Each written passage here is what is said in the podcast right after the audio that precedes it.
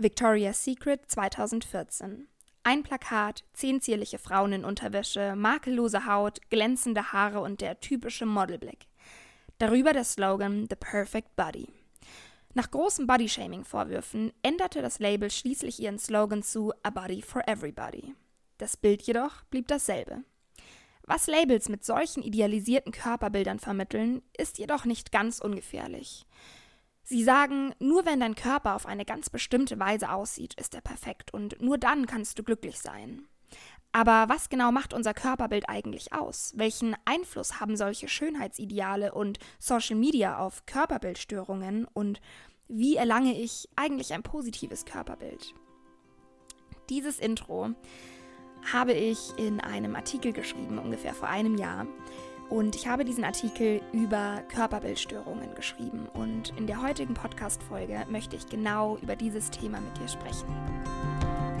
Erstmal, hi, ich bin Cici und schön, dass du eingeschaltet hast zum Cicis View Podcast.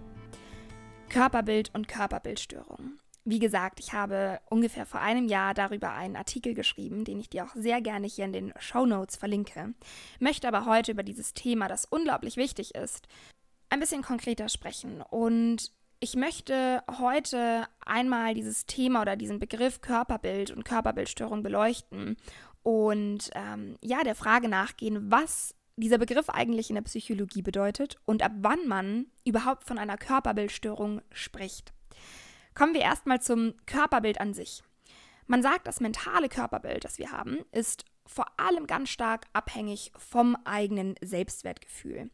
Also je positiver unser Selbstwertgefühl ist, desto positiver nehmen wir auch uns selbst und unseren Körper wahr. Das Körperbild ist demnach kein rationales und auch nicht wirklich am physischen Körper messbares Konstrukt, sondern es hängt immer mit dem Zustand, ähm, mit dem eigenen mentalen Zustand oder dem psychischen Zustand zusammen und der dann daraus entstehenden subjektiven Wahrnehmung des Selbst oder des eigenen Körpers. Das Körperbild ähm, beschreibt also die Wahrnehmung des eigenen Körpers und die damit zusammenhängenden positiven oder negativen Gefühle. Vielleicht hast du auch eher schon mal den Begriff Body Image gehört. Der kursiert nämlich eher an den sozialen Medien. Und zu dem Begriff und den sozialen Medien, der komme ich auch gleich noch dazu. Ich gehe jetzt mal direkt über zu dem Begriff der Körperbildstörung, zu der verzerrten Wahrnehmung, wie man auch sagt, oder der verzerrten Körperwahrnehmung. Dass man mal Tage hat, an denen man sich in seinem Körper irgendwie nicht wohlfühlt, das ist vollkommen normal und ich glaube, das kennen wir auch alle.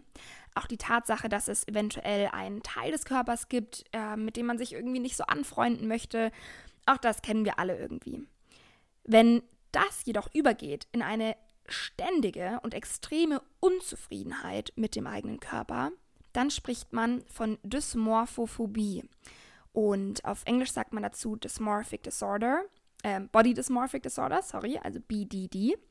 Und die Dysmorphophobie ist eine Körperbildstörung, bei der Menschen, die davon betroffen sind, sich wie besessen mit ihren selbst empfundenen äußerlichen Makeln beschäftigen, also mit all dem, was sie selbst an sich nicht mögen und ähm, entweder sich selbst als Ganzes oder einzelne Körperteile als extrem hässlich empfinden.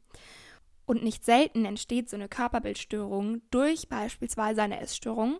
Sie kann aber genauso auch ein Auslöser für eine Essstörung sein oder auch in anderen Fällen ganz unabhängig von der Essstörung auftreten. Und die Körperbildstörung gilt als ähm, zentrales Symptom zum Beispiel der Magersucht, aber auch der Bulimie und kann sich dann in folgenden Punkten ähm, äußern. Zum einen in der panischen Angst vor der Gewichtszunahme, was ja eine, ein zentrales Symptom einer Essstörung ist. Ähm, ein weiterer Punkt ist die verzerrte Wahrnehmung des eigenen Körpers, also dass man den Körper nicht so wahrnimmt, wie er eigentlich ist. Und der dritte Punkt, ähm, dass, der, dass das eigene Körpergewicht einen extremen Einfluss auf das eigene Selbstwertgefühl hat. Das heißt, dass ich, wenn ich ähm, abnehme, dass mein Selbstwertgefühl steigt und sobald ich zunehme, mein Selbstwertgefühl sinkt. Ähm, genau. Und ich möchte ähm, einmal einen persönlichen Einblick in das Thema Körperbildstörung geben. Denn ähm, wie ihr wahrscheinlich alle wisst, die schon meinen Podcast gehört haben und die ersten Folgen gehört haben, habe ich selbst jahrelang an Magersucht gelitten und war deswegen auch zweimal in der Klinik und ähm, lange in Therapie. Und im Nachhinein ist mir klar geworden, dass das Thema Körperbild und Körperbildstörungen schon viel, viel früher ähm, ein Thema bei mir im Leben war. Beziehungsweise ich würde so sagen, dass ich ganz früh schon ein Thema mit dem Körperbild hatte, mit einem negativen Körperbild oder einer negativen Körperwahrnehmung. Und durch die Essstörung, die ich dann entwickelt habe, ist das negative Körperbild dann in eine Körperbildstörung übergegangen. Und da erkläre ich auch gleich noch, wie sich das dann bei mir zum Beispiel geäußert hat, was auch sehr typisch für ähm, anorektische Menschen ist, also Menschen mit Magersucht. Ich weiß nicht genau, ab wann man bei mir wirklich von der Körperbildstörung sprechen konnte. Ähm, denn rückblickend war es, wie auch die Magersucht kam, ein sehr, sehr schleichender Prozess. Und die Beziehung zu meinem Körper hat mir schon sehr, sehr früh in meinem Leben kein positives Selbstbild verschafft. Und ich habe da mal aufgelistet, wie das bei mir ab der Jugend ähm, sehr, sehr präsent wurde, beziehungsweise schon vorher angefangen hat. Ähm, denn bis ich 15 Jahre alt war, habe ich gedacht, ich bin zu dünn, ich bin zu klein und ich bin nicht weiblich genug. Und das fing tatsächlich bei mir schon ganz, ganz früh an mit der Einschulung, weil ich immer die Kleinste in der Klasse war. Ich war ähm, die Jüngste und die Kleinste in der Klasse. Ich war die, die sehr spät in die Pubertät kam. Ich war mal sehr, sehr zierlich und dürr und ähm, ja, hatte einfach viele Mädchen in der Klasse, die sehr früh sehr weiblich geworden sind und hatte schon immer das Gefühl, irgendwie, ja, zu klein zu sein, zu dünn zu sein, nicht weiblich genug zu sein. Dann ähm, habe ich mit 15 Jahren anschließend begonnen, mich aktiv mit dem weiblichen Schönheitsideal auseinanderzusetzen und zu vergleichen. Und plötzlich fand ich mich zu dick. Und mit 16 Jahren habe ich dann ganz aktiv mein Essverhalten reguliert. Na, ich habe aufgehört zu frühstücken. Kaffee war mein Frühstück. Ich ähm, habe bestimmte Lebensmittel verboten, ähm, Mahlzeiten ausgelassen. Ich habe angefangen, mir ähm, bestimmte Körperideale, Bilder aus Instagram und Co. auszudrucken und um den Spiegel zu hängen und habe da jeden Abend wie wild 300 Sit-Ups gemacht, das weiß ich noch. Ähm, und wollte so aussehen wie die Victoria's Secret Models, so aussehen wie die ganzen schönen, dünnen Menschen, die, denen ich auf Social Media gefolgt bin. Na, und ähm, bin dann so Seiten gefolgt wie Skinny Motivation, Fitness Models, wie gesagt, Victoria's Secret. Und ähm, ja, so habe ich mich dann irgendwie die Jugend davon leiten lassen und mich ständig damit verglichen mit diesen ähm, Idealbildern. Mit 18 Jahren bin ich schließlich komplett in die Magersucht gerutscht und kurz vor meinem 20. Geburtstag war ich neben der ambulanten Therapie das zweite Mal stationär in einer Klinik und habe aktiv gegen meine Magersucht ange angekämpft. Und ähm, das Paradoxe an dem Selbstbild einer Essstörung ist, also was ich auch bei mir gemerkt habe, als ich in die, also in die extreme Essstörung gerutscht bin, je tiefer ich in die Magersucht damals geriet und je dünner ich dadurch wurde, desto dicker empfand ich mich. Und ich weiß, das klingt unglaublich bizarr, weil die Waage hat mir ganz klar jeden Tag gesagt, du wiegst zu wenig und du wiegst immer weniger während mein Spiegel mir zugeschrien hat, du bist zu fett. Und erst monatelange tägliche Therapie und eine intensive Auseinandersetzung mit meinem Körper haben mir dann wieder einen realen Bezug und eine gesunde Beziehung zu meinem Körper zurückgebracht. Und ähm, es ist so spannend, was da passiert, wenn man von einer Körperbildstörung spricht, weil ähm, viele Menschen, glaube ich, gerade die Magersucht oder Körperbildstörungen ähm, gar nicht ernst nehmen und eher als ähm, ja, die oder der will nur Aufmerksamkeit irgendwie abstempeln. Ähm, die Person sieht ja, dass sie viel zu dünn ist. Warum sagt sie die ganze Zeit, sie ist dick? Warum will sie noch weiter abnehmen? Die will nur Aufmerksamkeit. Und es ist so spannend, was da in unserem Kopf, in unserem Körper, in unserem Gehirn passiert, weil sobald der Körper in einem ständigen Mangel ist, ja, und wenn ich in der Magersucht drinnen bin, dann bin ich in einem ständigen Mangel, weil ich mir so wenig ähm, Nährstoffe gebe. Ich nehme immer mehr ab und dadurch verändern sich Gehirnstrukturen, die dann dazu führen, dass ich in den Spiegel schaue, mich komplett anders wahrnehme, als ich bin. Ich erinnere mich an eine Situation und das repräsentiert diese Körperbildstörung so, so gut. Ich war auf meinem ähm, niedrigsten Gewicht. Ich habe damals in Regensburg studiert und habe in einem kleinen Studentenwohnheim gewohnt und ich weiß noch, ich, es war der erste warme Frühlings- oder Sommertag, der erste Tag, wo man eine kurze Hose tragen konnte. Und ich habe meine kurze Hose angehabt und so einen Tanktop und wollte runter zum Supermarkt irgendwie noch Wasser kaufen, was auch immer. Ich musste auf jeden Fall darunter über die Straße und in diesen Supermarkt. Und ich hatte das erste Mal diese kurze Hose und einen Top an. Schau in den Spiegel. Und es war schon, während ich auch in Therapie war, es war nach meinem ersten Klinikaufenthalt. Ähm, das heißt, ich wusste schon, dass ich krank bin und zu dünn bin und zunehmen muss. Aber ich schaue in den Spiegel und mein einziger Gedanke war, um Gottes Willen, Jetzt sieht man ja durch den Sommer deine Figur noch viel mehr, du kannst sie nicht verstecken. Und alle Menschen in diesem Supermarkt werden sehen, dass du ja gar nicht krank bist, sondern dass du eigentlich noch viel mehr abnehmen könntest. Denn es ist ja gar nicht so dünn. Eigentlich, eigentlich ist es ja, eigentlich ist es ja normal, vielleicht auch zu viel. Und ich wusste in dem Moment, dass mein Hirn lügt. Ich wusste, dass das nicht wahr ist, weil ich ja wusste rational, dass ich krank bin.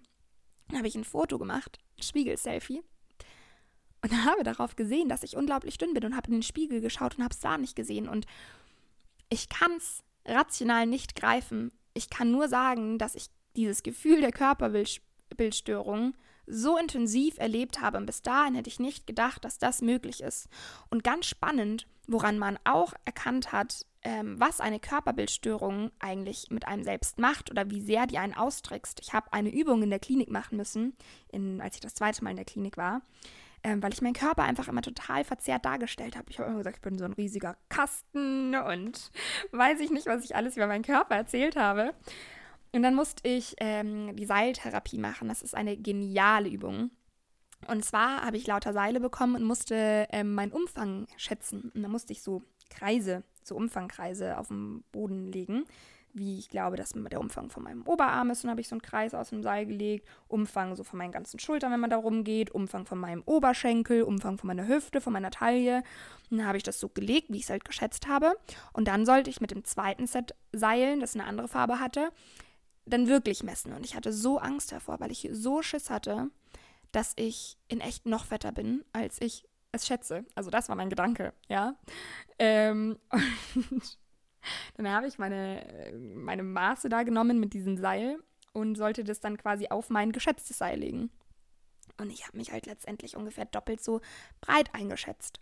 Und in dem Moment hat es so krass Klick gemacht, dass ich mich selbst so verzerrt wahrnehme, dass ich das zwar glaube, aber dass es nicht wahr ist, weil ich sehe es ja schwarz auf weiß, dass ich mich komplett anders wahrnehme. Und das ist das Spannende an einer Körperbildstörung. Und eine Körperbildstörung kann verschiedene Ausrichtungen haben. Also es muss auch nicht nur auf das ähm, Gewicht bezogen sein. Es gibt Formen von Körperbildstörung, da empfinden sich Menschen als ganz unförmig. Es gibt Formen von Körperbildstörungen, wie ich es am Anfang schon gesagt habe, da empfinden sich Menschen als ganz, ganz hässlich.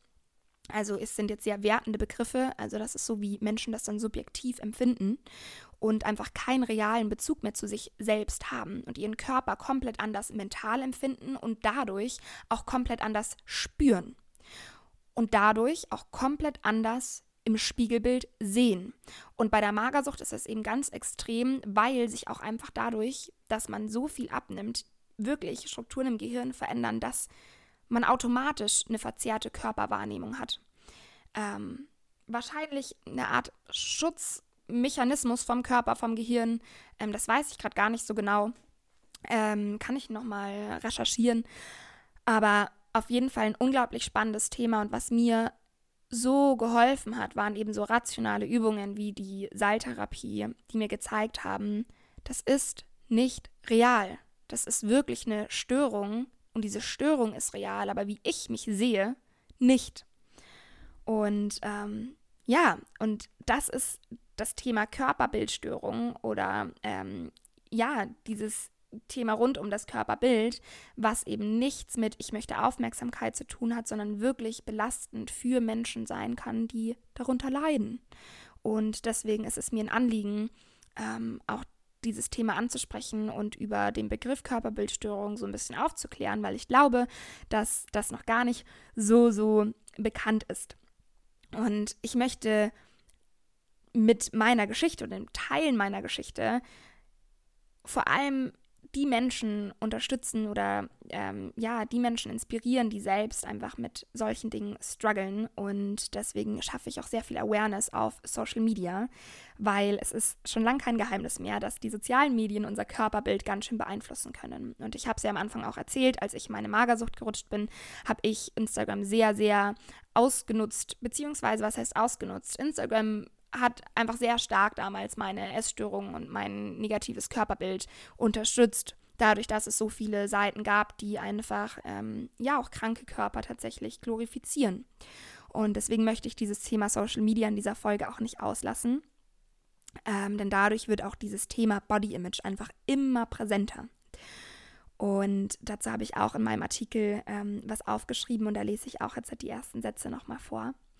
Ähm, makellose Haut, Wangenknochen, trainierte Bauchmuskeln, Thigh Gaps und What I Eat in a Day as a Post. Mal ganz ehrlich, Social Media ist voll von Menschen, die sich in Szene setzen und alles andere als die Realität darstellen. Heutzutage ist das auch durch Filter und Apps unglaublich einfach. Ein Klick und schon ist das Gesicht oder der ganze Körper scheinbar makellos. Es ist also kein Wunder, dass soziale Medien einen enormen Einfluss auf das Körperbild haben. Gerade Jugendliche, die auf der Suche nach Idolen und der eigenen Identität sind, werden täglich mit perfekten Körpern konfrontiert, die einem ganz bestimmten Körperideal entsprechen. Schnell entsteht dadurch das Gefühl, dass der eigene Körper nicht gut, schön oder schlank genug sei. Mein Tipp an dich. Ich möchte nicht sagen, dass soziale Medien nur negative Seiten haben und du sie am besten löschen solltest. Vielmehr geht es darum, welchen Content wir wie bewusst konsumieren. Und um dein Selbstwertgefühl und dein Selbstbild zu stärken, kannst du beispielsweise Seiten entfolgen, die dir eher kein gutes Körpergefühl geben und solchen Seiten folgen, die dir gut tun. Das können Menschen sein, die sich selbst ungefiltert und realistisch darstellen oder Profile, die sich für Body Positivity, Mental Health, Eating Disorder Awareness und Co einsetzen. So, hier fiel jetzt auch das Wort Body Positivity. Und ähm, genau, jetzt möchte ich einfach nochmal auf die Begriffe Body Image, ähm, Positive, Negative Body Image und Body Positivity ähm, zurückkommen. Denn in den sozialen Medien gerade, sind gerade diese Begriffe verbreiteter. Ähm, Körperbild, also Body Image, und Negative Bod äh, Positive Body Image ist eben ein negatives oder ein positives Körperbild, was im Extremfall zu einer Körperbildstörung führen kann. Es gab gerade, um Essstörungen entgegenzuwirken, diesem Negative Body Image entgegenzuwirken und um Idealbildern entgegenzuwirken, eine Gegenbewegung, die Body Positivity heißt. Und ähm, die hat schon vor einigen Jahren ähm, angefangen und wird immer größer. Ähm, es gibt auch mittlerweile andere Bewegungen, die sagen, eher statt Körper, positives Körperbild, dass wir von einem neutralen Körperbild sprechen wollen, Körperneutralität ähm, wie auch immer ähm, man irgendwie oder in welche Richtung auch immer man gehen möchte. Auf jeden Fall gibt es viele coole Gegenbewegungen in den sozialen ähm, Medien.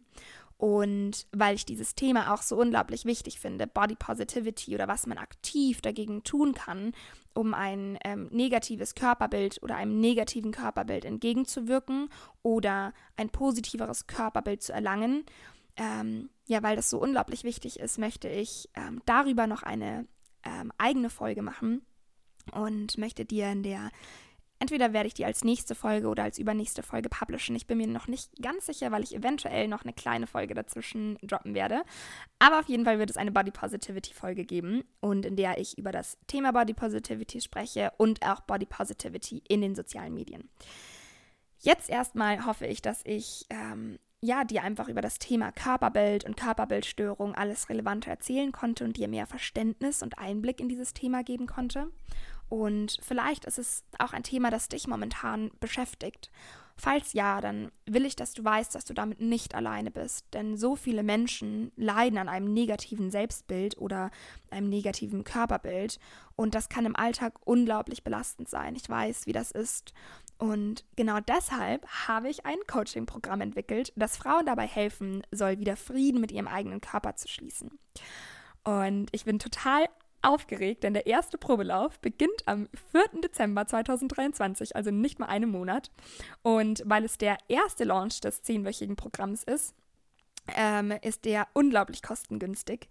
Also ich muss wirklich sagen, quasi fast, fast kostenlos für dich. Und ähm, weil ich es so günstig anbiete, ähm, wünsche ich mir von den Teilnehmerinnen, die beim Probeprogramm äh, mitmachen wollen, einfach ehrliches Feedback, um das Online-Programm dann optimieren zu können.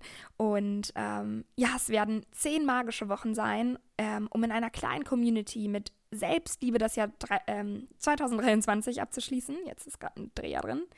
Und das Jahr 2024 zu starten. Und alle Infos und Links findest du in den Show Notes und du kannst mir natürlich jederzeit auf Instagram schreiben unter CC's View.